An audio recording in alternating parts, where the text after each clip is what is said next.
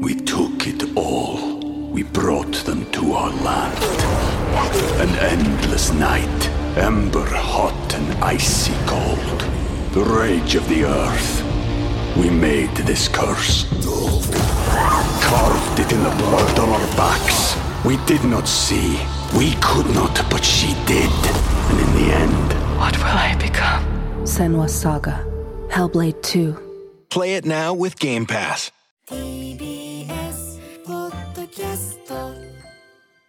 どうも小出です。生和美です。コンプロラジオです。このプログラムは積極的に愛はしないがあったらあったで話し足りない小出祐介と南波和美が血で血を洗いふんわりもちもち雑談を繰り広げるポッドキャストのエーム的良心を司る番組です。よろしくお願いいたしおます。願いします。第1回目。よはい初回です。よろしくお願いいたします。お願いします。改めて自己紹介しましょうか。はい。えー私小出祐介はですね、うん。ベースボールベアというバンドをやっております、はい。えーもうキャリア20年。うん。今日の人間です。20年なんだ。そうです。もうすごい。え21年かな？で今年の、え11月に、まあ、結成日があるんですけど、うんうん。そこからにもう22年になりますね。去年。2001年結成。去年ですもんね。20周年のいもろもろやってたのが。はい。そっかそっかなります。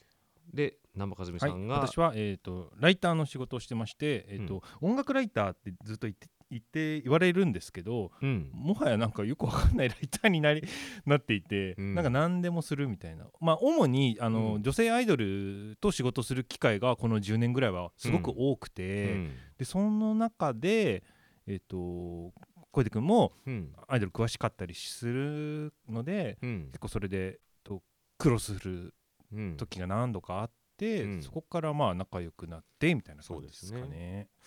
でもそうなんだ。最近は、ん。なんか他のもなんかいろいろあんだ。なんか音楽とかもかん関係ない感じっすね。もうねわかんないもん、うん。なんか例えば、最近あったのはね、うん。それこそポッドキャストのあの、Y2K 新書って、うん。あのあ竹中さんとゆっときとゆずと柚木敦子さんがやってるやつうん、と、なんかのお話を聞きに行ったりとか、あ3人に？そう。それ面白いね。なんかもうインタビューとかじゃなくてただ文字で番組を繰り広げたみたいな感じになっちゃって。止止めらんなくてさもうさ。ただただあれ多分止まんないでしょそうもうずっと3人の、うん。クロスしない会話を浴びせられるみたいな。そう。で俺の質問とかももう投げることは投げるんだけど、うん。全然なんか聞いてくんないもん。あ このこの投げた質問がそれでわーってやられて。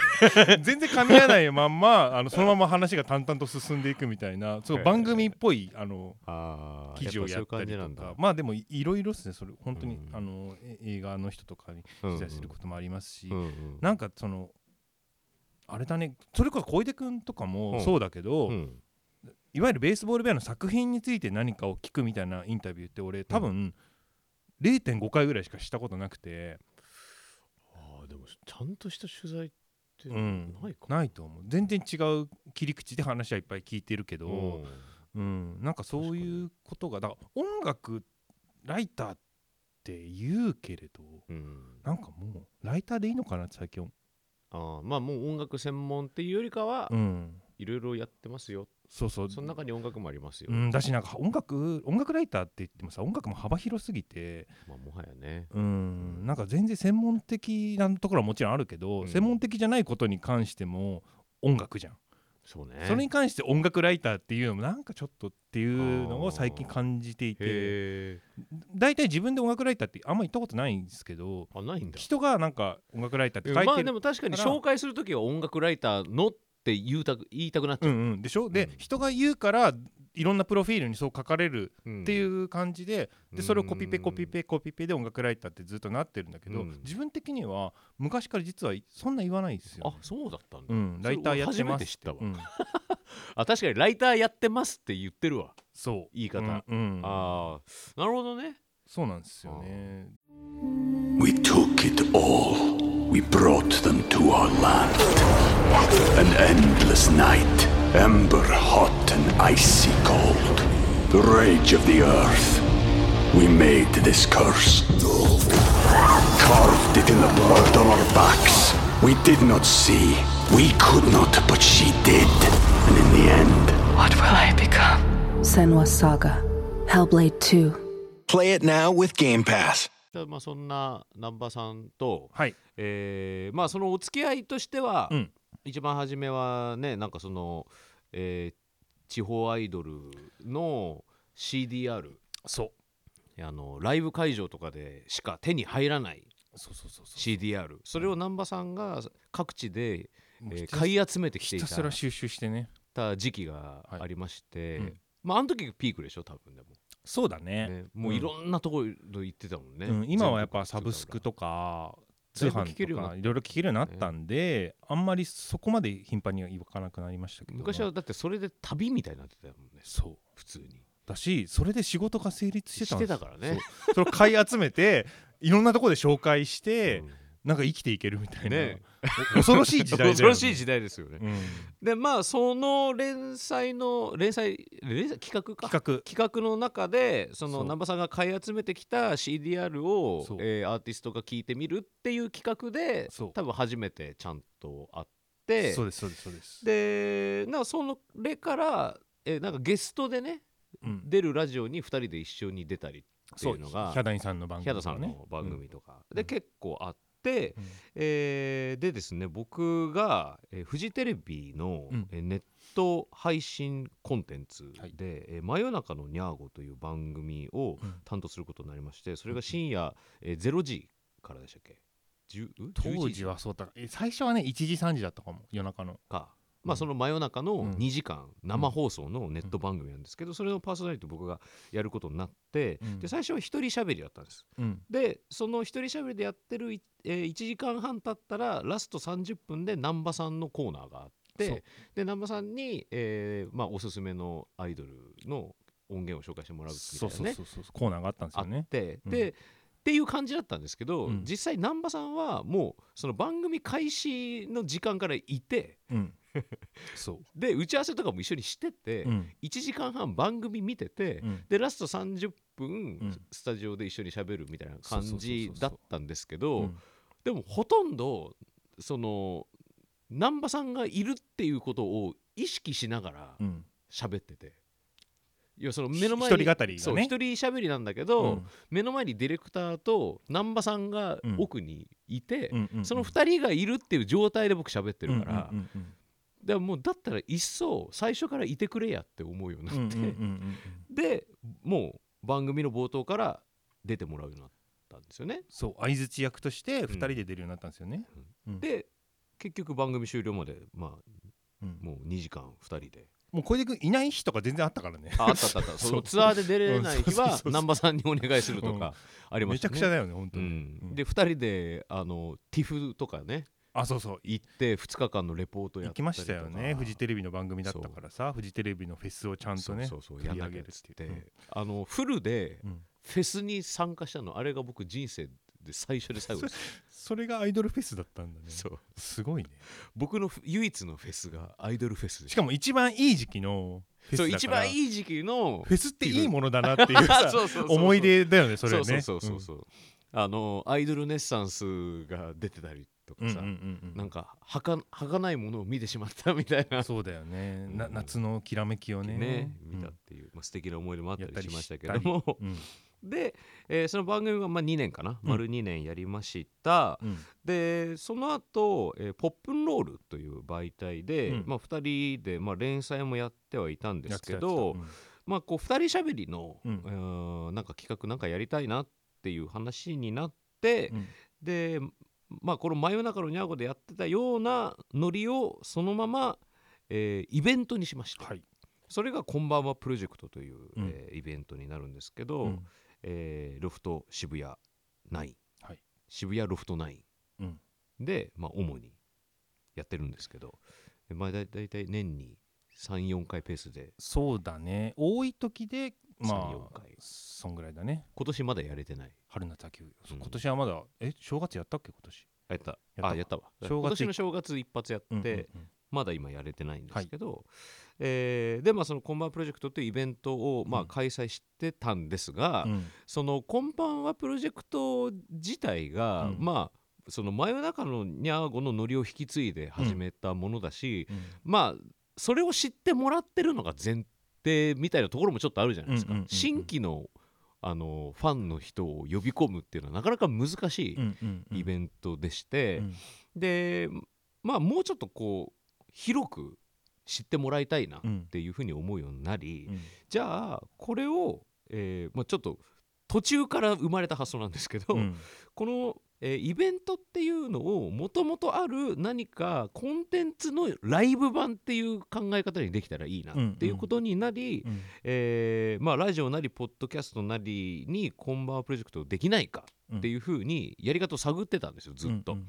で、えーまあ、一年それが1年以上か時間かかっちゃって、そうですよね。うん。えーいろいろあって1時間1年かかっちゃって、うん。で、えー今年の2023年の春に、えー3月からか、えーボイシうん。ーにて、えー僕らがコンテンツ版の、はい。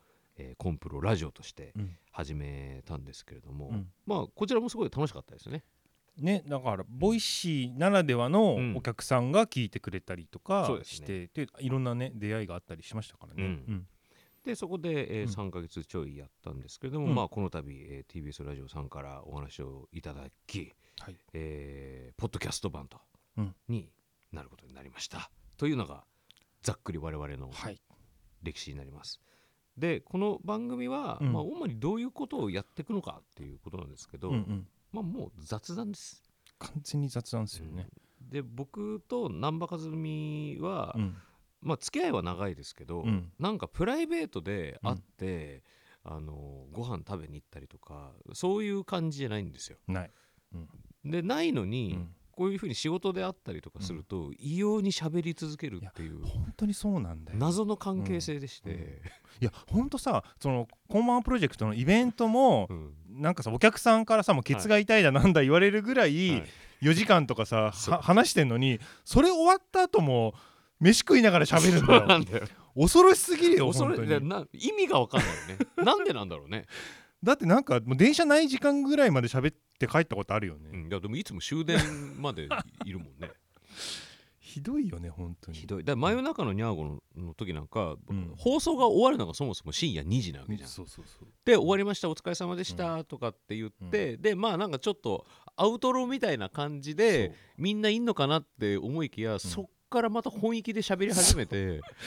別にさなんかじ次週の打ち合わせとかじゃなく普通に喋るん普だよね。通にダラダラ喋ってで外が明るくなってから、うん。タクシーで帰るみたいな。いやだって他の曜日の金潤さんとかから言われてたもん。言われてた、うん、ああなたたちはうん。終わった後も、うん。あの残ってそんなに喋ってるんだってみたいな感じで。もうスタッフさんもすごいもうすごい疲れてるよみたいうな。そだよね、うん。そうだよね。本当はそうだよね、うん。みんな帰りたいよね 終わったらみんなささっと帰るものなんだなっていうのをそう。あそうなんだって知って、うん、俺もねそれ言われてうん。知った、あみ みんななんかあんまりズルズル残んないんだなってうん。何喋ってたか覚えてないんだけどすごい喋って覚えてない、うん。うん。覚えてないけどまあなんかずっとなんか喋ってたね。うん。うん。喋ることはあるんだよね。喋ることはだからあるんですよ、で永遠喋ることがなぜか尽きないという2人でして、ではい。まあそのコンマンプロジェクトイベント版の方でも、まあうん主に雑談ベースで、はい。でまあ企画をまあ時々作って、えーやるっていう時もありますね。まあなんか年間ベストを発表する回とかそう,、うん。えーそういうこともやったりとかしておりますけれども、まあその延長版っていうのがこのポッドキャストになるわけなんですが、はい。であとはですねあの普通オタ、うんいわゆる。そう。普通オタもたくさん募集しておりまして、うん。であのーイベント版の「こんばんはプロジェクト」もほそうなんですけど、うん。あてかそこから始まったんだよね。そうそうその来場者の皆さんにアンケートで,、うん。で僕ら2人への質問っていうのを書いていただいてたんですよ。うん。でそしたらその質問のお便りがお便りというか質問のアンケートがうん。異様に面白いっていうことにそこで気がついて、うん。でなんか知んないけど2人への質問うんをしてほしいのに、うん。みんななぜか自分の身の上話を し始めてまあ例えばえーっとなんだっけあのブルーさんね。あねあの、うん。結婚結婚のうん。マリッジブルーになるかもしれないブルー。ブルーだ。そうそう、で彼と結婚するっていうことになったのかで、うん。なるのか、うんうんうん。なりそうみたいな、うんうんうん。それでブルーから確か始まって。でマリッジブルーにこのままだったらなっちゃうかもブルーなんですみたいな。でイベントを追うごとにそのどんどんブルーが先読みブルそうそうそうーがねそうそうそう。で結婚して。でついに結婚して、うん。でお子さんでついに2人目生まれた。この間の報告では2人目生まれた、ねそのたんびにこういう先回りしてうん。ブルーな話を、ずっとし続ける人とかいて面白いんだよねだからね。面白いんですよ。そのプロセスとかが、うん。であとはその皆さんのアンケートによってこんなにもマッチングアプリが蔓延してるのかという。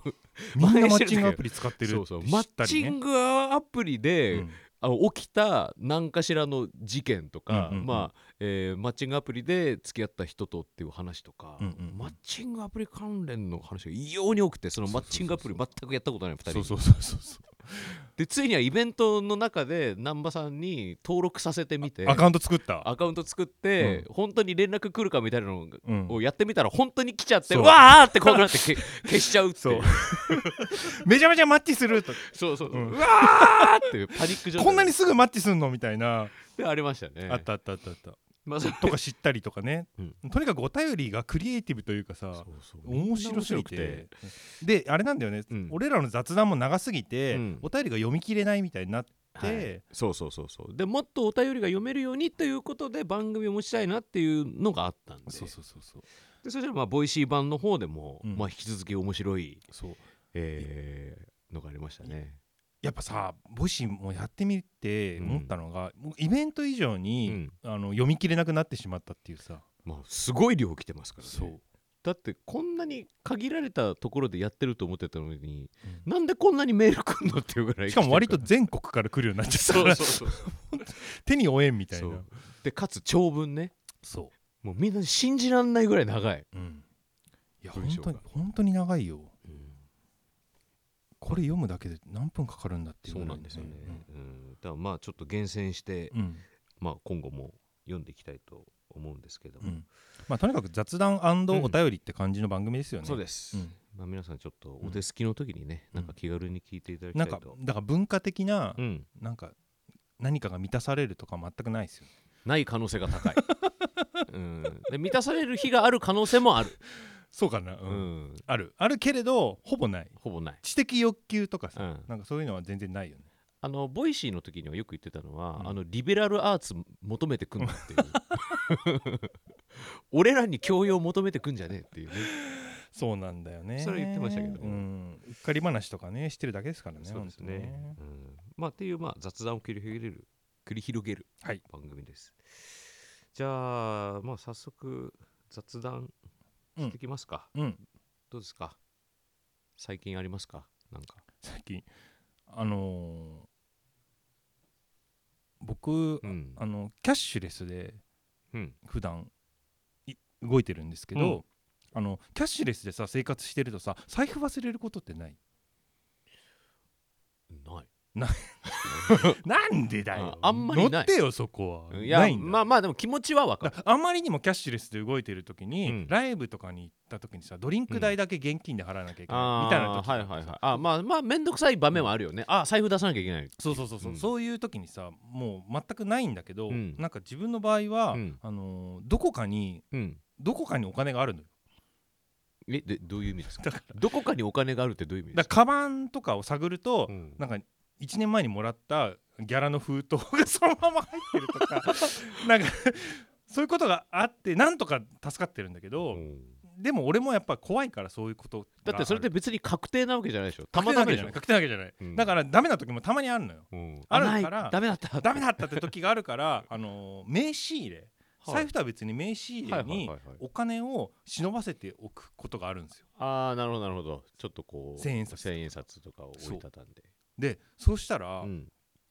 なんと、うん。その名刺入れのうん。中に、うん。名刺入れってさお俺の名刺って、うん。なんかいくつか入り口があるんだけど入り口？そうあの入れるところが。あ名刺入れの？そうそう、ん。あの一箇所じゃないないっていうかポケットがさうん。いくつかあるんだけど、うん。何それ？もう迷路になってんの？あのめ めそんなそんな複雑なあれじゃない。うん。あのー、現ふた二物あります？つ折りの、うん。なんなんて言ったらいいの？普通の名名刺よそっち財布じゃねえか ないって言ってた財布じゃねごめん急に話すことなんかバタバタしてた、うん。これこれ。はいはい。こうなってて。あーまあ結構そう。でこういうふうに入るんだね入るところ折りたのいくつかうん。4つあるんだけどさ、はいはいはい。そしたらさ、うん。あの3箇所にお金が入ってて。俺もあ忘れた時のために1000円入れようと思って入れるじゃん、うん。これだっていわゆるこうエマージェンシーお金でしょ？そうエマージェンシーおエマージェンシーお金を、うん。エマージェンシーの時のためにと思って、うん。あのたまに入れてたら、ん。3箇所に1000円が入って 普通に3000円入ってそう。るでえー、と思って、うん。お金増えてるって。いういやいやお金増えてるじゃないんだよそれは。衝撃。それ別に自動で増えたお金じゃないんだよ。だだからさすごいあのー得した気分になっちゃってさ。いやいやいやへそくりとして見てるじゃんそれもう今、だってさ、うん。ここにさ1個入れとけばいいわけよドリンク代の時のため。まあそうだよね。さなのにさこんないいろんなところに入ってるっていうさうん、自分の記憶のう、ん、ななんて言ったらいいんだろう。あの良さ。良さって何？何？良さって？どれ？どこの？良さ自分の記憶のあまりのあまりのなさがうん。こういうなんでお実質お金が増えてるわけじゃん。だからお金が増えてないんだよこれ別に。これはその千円札入れてたら、うん。ここの中でなんかその分裂し細胞分裂して増えたお金じゃないんですよそれはあなたが忘れて中に聞いて聞いて。3000円もちょっと待俺って。1000円かと思った今。3000 1000円。かと思ったら3000円で入ってたじゃんそれいや今その1000円の折りたたんだやつが3個入ってんのかと思って そのうちの1すごい。個開けてみたら3000円だったわ。これさだから俺も今びっくりしてんだけど怖っ。要はさうん。もう増えてるってことじゃん。これは増えてるわ。ねえ。だって1枚がもう3枚。にうん、いやいや超びっくりした。俺もだからさええと思って。じゃあもうこれ5000円入ってんじゃん。あそうだそうだね。うん。じゃあこれさ財布じゃんなんか今あなたさ財布とさ財布と名刺入れ別にしてたけどさこれ財布じゃん。もうほんとそうだね、これ財布として使いな。財布だよこれ。お財布だよ。いやこれが財布ってなると家に忘れちゃうじゃあ2個とも忘れちゃうんだ。そうそう。多分これは一応仕事道具として必須なものだから、うん。俺の中ではねその、うん。音声インタビューの際のレコーダーと同じぐらいうん。必須なものとして多分持ってるからなんとか忘れずにいられるんだけど、これが財布になった途端、うん。キャッシュレスでいいやみたいな気持ちが働くから ダメなんですよ、なるほどね。うん。でもちょっと衝撃だったな、うーん。じゃあまあもう名刺入れには名刺入れでいてもらわなきゃ困るってことだね。だから1000円だけ入れとこうかな。うん。そう。だからこっちの3000円はちょっと今もう 戻した方がいいよ。財布にね。本物の財布の方に、よかった。これはあくまでもエマンジェエマージェンシー。お金だから。そうそうそうそうそう。びっくりした現金はちゃでもちゃんと持ち歩くようにはしてるんだ、多少はね。キャッシュはちゃんと多少はね。うん。うん。そうそう。で俺俺は俺もでもやっぱ基本は電子だから、うんうんうん。あのお財布持ってんのに、うん。お財布は持ってんのに下ろし忘れてるとかうんうんうん。は結構あるね。あるよね。うん。あるよね。ででそれで現金なくて困ってる、うん確かにあるから、まあ、エマージェンシーお金を入れておけるその名刺入れみたいなものがあるっていうのは、うん。たし助かりたしうん助かってるね。いや、うっかり仲間のそれこそ竹中先生とかも、はい。あれだもん。財布全然持ち歩かない、うん。持ち歩かないしも持ってこなきゃいけないのに持ち歩かないじゃないや。持ってこなきゃいけないのに忘れがちで、うん。なんかなんかのイベントの時一緒になった時に、うん。なんかマネージャーさんが、うん。なんか生産しますみたいなさ、うん。もうないあ現金ないから。そうそう。あのえなんか交通費かなんか、うん。今払いますみたいな感じ、うん。そしたらなんか財布忘れちゃったから、うん。今度でいい？みたいな感じ。こ こと言ってたりして。そうそうそう。意外とね財布忘れがち。まあ、これもまあうっかりの一個ですよね、でこのうっかり話をしてたら、うん。そのお便りも結構うっかり仲間が集まるようになってきて、うん。その電車の乗り間違いっていうのは、うん。そのもう普通なんだなみたいうん、っていうことが分かったな、ね。そうそう。電車乗れるやつの方が、うん。あのおかしいみたいおなかしい逆方向に行おかかないしいわけでは行かないないやつの方が狂ってるっていう狂ってるわけ世論が。世論？狭いから。この中で形成されて いきましたよね。う。ん、まあまあそうですね、そう。うん、であのまあ難波和美のうっかりという、うん。まあ、特性というか。3000円はちょっとラッキーすぎるよな。まあそれに基づく、うん。美味しいもの食べエピソードもね、うん。美味しい美味しいもの食べられるってなんで喜んでんの？増えてんじゃないんだからそれは別に忘れてたへそくりでしょだって。で 僕の、すいません。自分でちょっとツボに入っちゃっうん。た。はい、どうぞ。僕のいやもう全然オチのある話じゃないんですけど。あうちのない話していきましょうよ本当法事があったんですこの間。お。おじいちゃんのね、うん。13回忌うん。かなになるんですけど、うん。あの僕全然あの東京出身なんですけど、うん。全然実家帰んないんですよ。えー、年に1回帰ればいい。うんうんうんで多分親に会うのは多分2年ぶり。え？くらい、マジで？うん、恋は？そう。恋話なのにでも全然帰んないんですよ。めっちゃ近いのに。近いのに、うんうん。だから近いからんっていうのもうん。あるんだけど、うん。まあ正直、うん。俺あんまり家族といる時間が得意じゃないのよあんまり話さないタイプだ。いやいや全然喋る。あ喋る 喋るんか。どっちなの？いやだからこれもそうなの、会ったら会ったで全然喋る。ああそうなんだ。でもべ全然積極的に会いたくないの。うんうんうんうん親にね。でまあ久々にうん。親にも会いました、はい。おばあちゃんにも会いました、うん。であといとこ。うん。えうちの父親の、えーお姉さうん。んの家族も来てて、うんうん。でいとこなんかもいとこのお兄ちゃんは何年か前に会ってるんだけど、うん。えー二人兄弟での弟の方はね多分俺もう十数年ぶりだったんじゃないかえな、ー、マジで？うん。かかなり久しぶりに会って、うん。えーだから10人ぐらいですか、うん。で、まあ、食事するってことになったんですよ、うん。あ食事するっていうか、まあ、法事、うん。法事で、まあ、ついでに食事もうん。っていうような感じだったんですけど、あのーなんかその法事っていうイベント自体も相当久しぶりだったし、うん。家族親族にうん。こんなにまとめて会うっていうのも相当久しぶりだったから、うん。なんかその家族のノリ親族のノリっていうのをさちょっと忘れてるとこがあったのよ。うん。でえ僕が一番最後に到着したんですけど、まあ、うん。他のみんなはまあ一緒に来てたからで僕だけ別だったんで,、うん。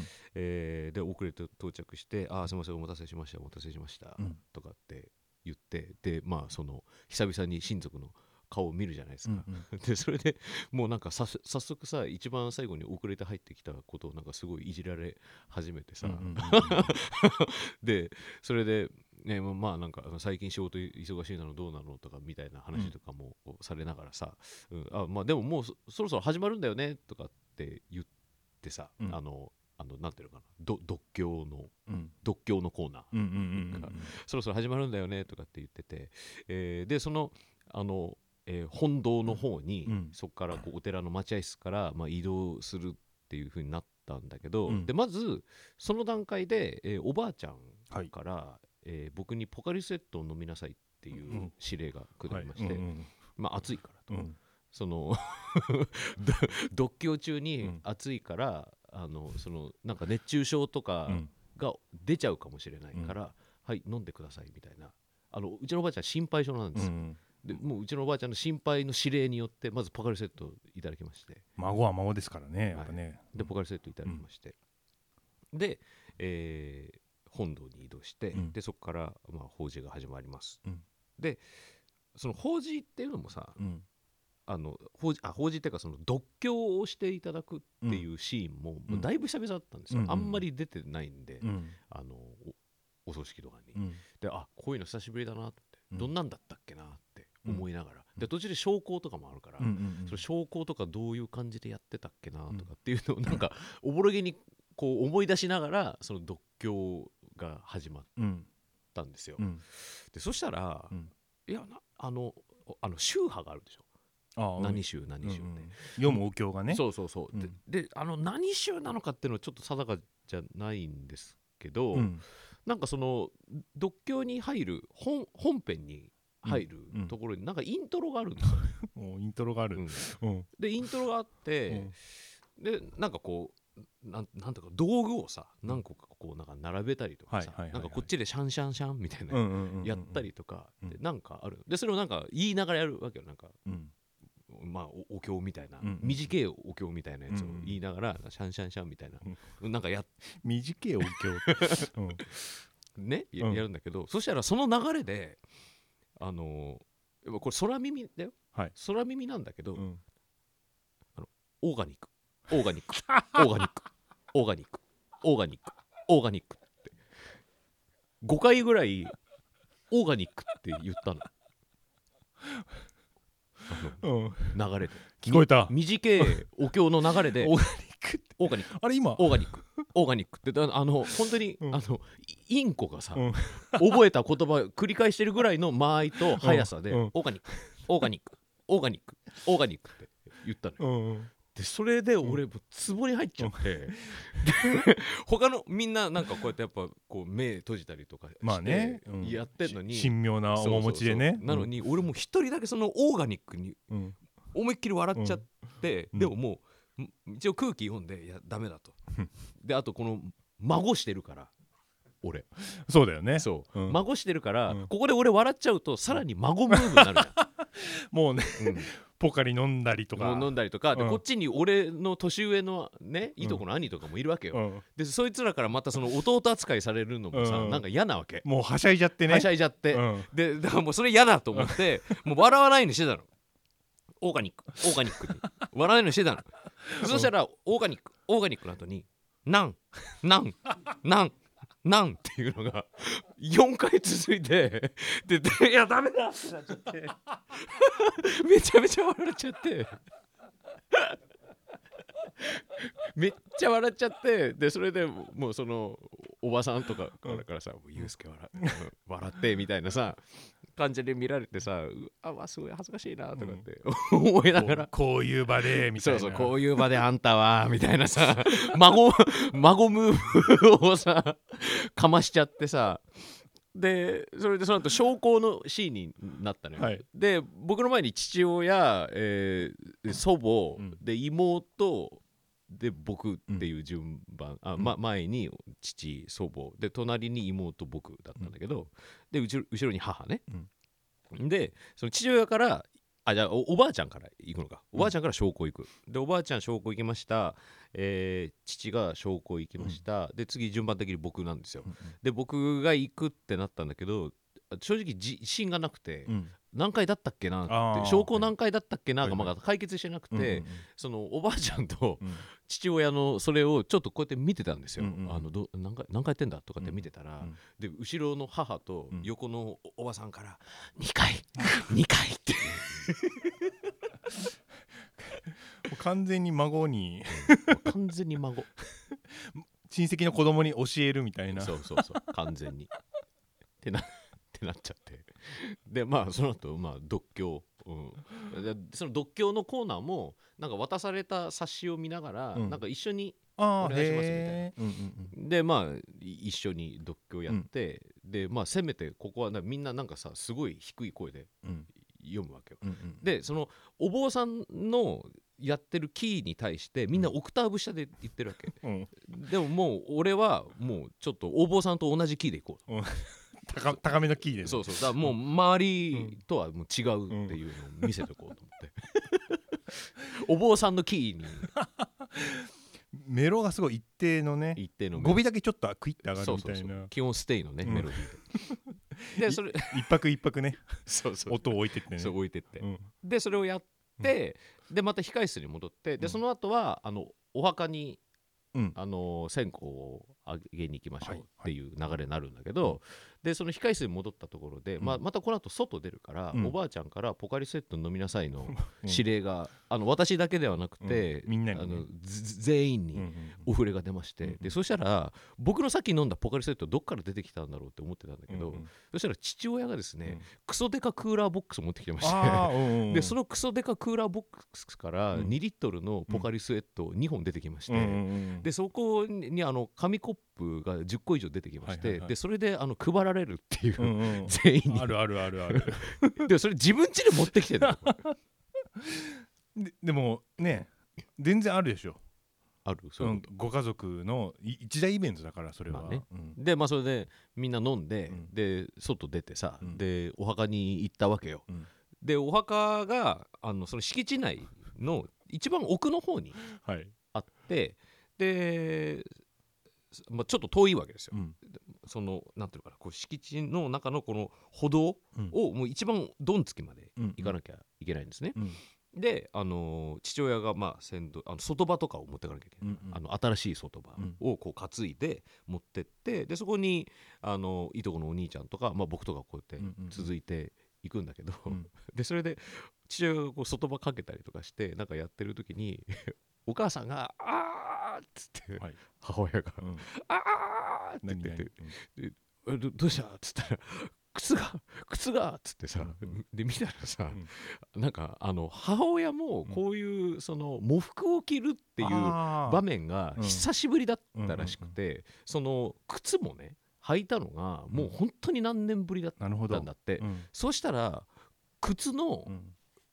底のうんラバー、うんうんうん。それがさ経年劣化で。いや靴ってそうなんだよ。そう、んんでボロボロになってて、うんうんあのお寺の方から、うん。その敷地の一番どんつきのお墓まで来る、その道中の歩道で、うん。どんどんどんどんその靴が崩れ崩れ落ちていってて。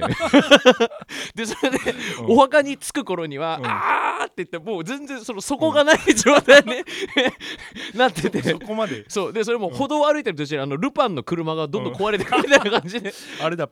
あれだ。ピピクセルだ。映画の。そうそう。そう。ボロボロボロボロ。ボロボロって落ちてって。でそれうん。お墓に着く頃には裸足になってるっていう、いや靴ってさどんなにいい靴でもさ、そのね水分とかでさ、うんあの特にラバーの部分ってさそうそう。ダメになってくダるんだよね。メになっちゃうの。そうそうそう、で その劣化が母親の靴に起きてて、うん。よりによってその歩道のじゃ砂利で全部削り取られたっていうねっていうまあ法事でした、はい。うん。というような。というような 雑談を繰り広げるはい。コンテンツとなっております。あのお便りの方もですね引き続き募集しておりまして、はい。あのえーお便りの、えーメールフォームっていうのがあるんですけど、それはあの僕らがツイッターでお知らせしたりとかしてますので、はい。えーちょっとそちらをもとにお便りを寄せていただきたいと思います。ということで、えーポッドキャストで引き続きよろしくお願いいたします。